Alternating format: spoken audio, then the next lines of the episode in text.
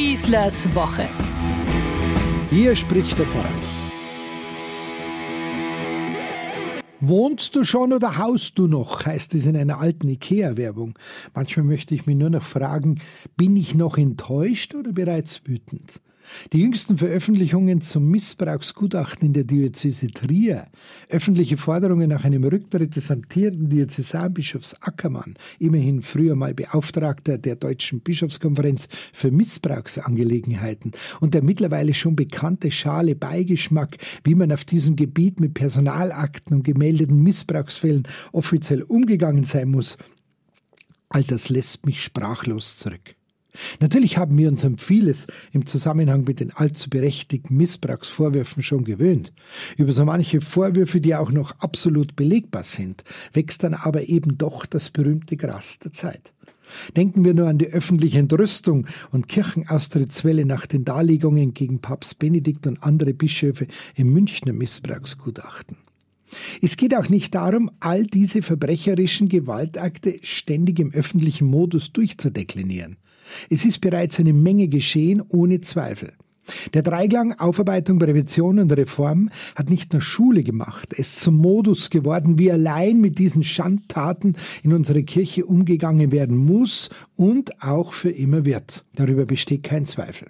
Darüber bin ich zugegebenermaßen sehr zufrieden und froh.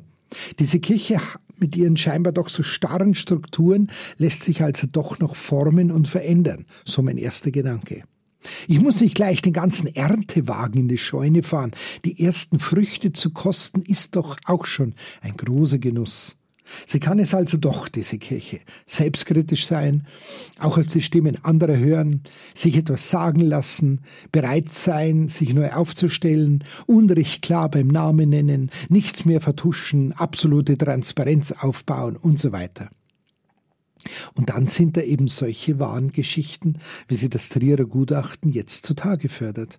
Eine angestellte Theologin, die von ihrem Pfarrer sexuell bedrängt wurde, später sogar geschwängert, dann von ihm und ihrem Beichpriester, einem Freund dieses Pfarrers, zur Abtreibung gedrängt wurde, nun den gesamten Missbrauch angezeigt hat, zunächst auch ernst genommen wurde in dem, was ihr widerfahren ist, durch diese Männer der Kirche und dann dann erscheint ein Abschlussbericht, in dem sie als psychisch, sagen wir mal, angeschlagene Person erscheinen würde und damit sich der Verdacht aufdrängt, sie hätte das ja alles irgendwie selber auch zugelassen.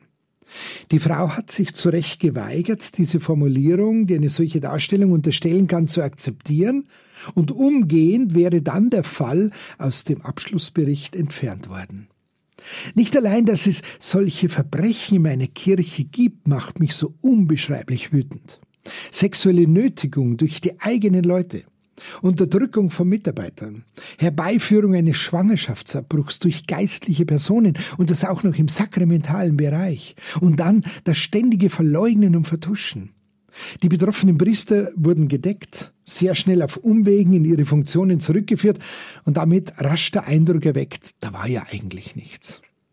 Das macht mich so unendlich wütend, dass sich derart verbrecherisches Gebaren in meiner Kirche so unglaublich dreist ausbreiten und ungehindert Menschen zerstören konnte dass es hier ein solches abscheuliches und abgebrühtes System gab, das die Täter, weil geweihte Amtsträger maximal schützte, während die tatsächlichen Opfer skrupellos abgelehnt, mit unvorstellbarer menschlicher Kälte abgewiesen und mit einer Kaltschnäuzigkeit verworfen wurden, die es damals in meiner Kirche geben darf und nie hätte geben dürfen. Fast jeder, der heute mit uns Seelsorgern über seine Kirchenaustritt diskutiert, gibt an, es wegen der Missbrauchsverbrechen unserer Kirche zu tun. Da ist im ersten Moment nichts dagegen zu sagen. Händeringend versuche ich dann klarzumachen, dass ich ganz genauso erschlagen bin von dem, was hier Leute in meiner Kirche Menschen angetan haben. Und wie sehr ich mich gegen dieses System des Vertuschens wehre und wie sehr mich das ganze Unrecht aufwiegelt. Doch ich würde niemals diese Kirche verlassen. Meine Verantwortung, meine Obsorge für sie ist umso vieles größer und trägt viel mehr an Verantwortungsbereitschaft in sich, als würde ich mich vom Versagen durch andere abwenden und die Türe einfach hinter mir zuschlagen und gehen. Ich billige oder verharmlose dieses Unrechtssystem nicht einen Moment lang. Will aber gerade jetzt diese Kirche nicht sich selbst und damit den eigentlichen Tätern wieder überlassen. Ich will mich gegen diese Leute auflehnen, ich will gegen diese Leute auftreten und meine Kirche gerade vor sie schützen. Darum jetzt zu gehen, ihnen und der von ihnen geschändeten Kirche nur den Rücken zu zeigen, ist weder eine Lösung noch eine Hilfe oder ein zukunftsweisender Weg für uns alle. Viele Täter, auch die in Trier, können nicht mehr bestraft werden, weil sie verstorben sind. Die Verbrechen aber werden immer bleiben. Wir lernen gerade irgendwie mit ihnen zu leben. Und damit ist niemals gemeint, sie zu verharmlosen, indem man auf vergleichbare Fälle in andere nichtkirchlichen Einrichtungen oder Gruppierungen verweist. Aber wenn es nur ein einziges dieser Untaten bei uns gegeben hätte, es wäre bereits ein Maximalverbrechen für uns alle gewesen. Leider waren es viele, unzählbare Tausende mehr und noch mehr Betrug und Vertuschung. Niemals dürfen wir uns mit solchen Betrügereien abfinden, weil der Betrug ist ein Grundübel des Menschen. Er ist ein Missbrauch der Vernunft, seiner höchsten Gabe, sagt ein gewisser Torquato Accetto schon im 17. Jahrhundert.